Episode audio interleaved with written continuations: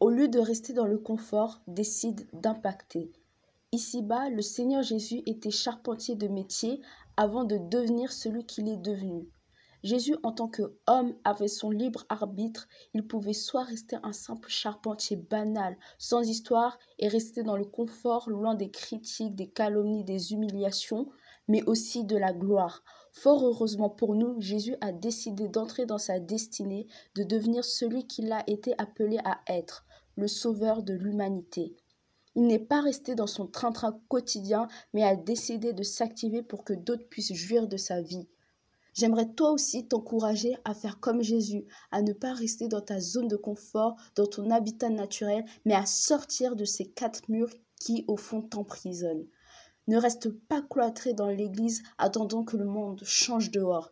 S'il y a un problème autour de toi que personne n'a remarqué, c'est que tu es sans doute la solution à ce problème. Ne reste pas dans un état qui te fait stagner, mais décide de faire ce pourquoi tu as été fait et créé. Impacté bouleverse les gens. Par ta vie, des gens peuvent changer, être amenés au salut, restaurés et bien plus encore. Dans le monde actuel où nous vivons, beaucoup réussissent. Mais la différence entre celui qui réussit avec Dieu et celui qui réussit sans Dieu, c'est que celui qui réussit avec Dieu cherche toujours à être une bénédiction pour les autres avant son propre enrichissement. Or, la personne qui réussit seulement pour réussir et augmenter son portefeuille le fait avant tout pour elle et elle seule. Entre ces deux-là, assurément celui qui réussit avec Dieu en cherchant à bénir ira le plus loin.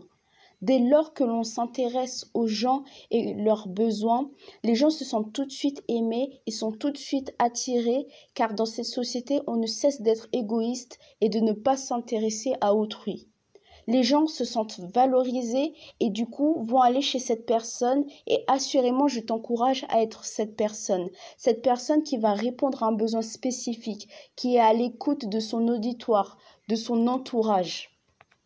Cherche à faire d'autrui ta priorité et tu verras le succès, la bénédiction, la prospérité seront ton partage. Active-toi.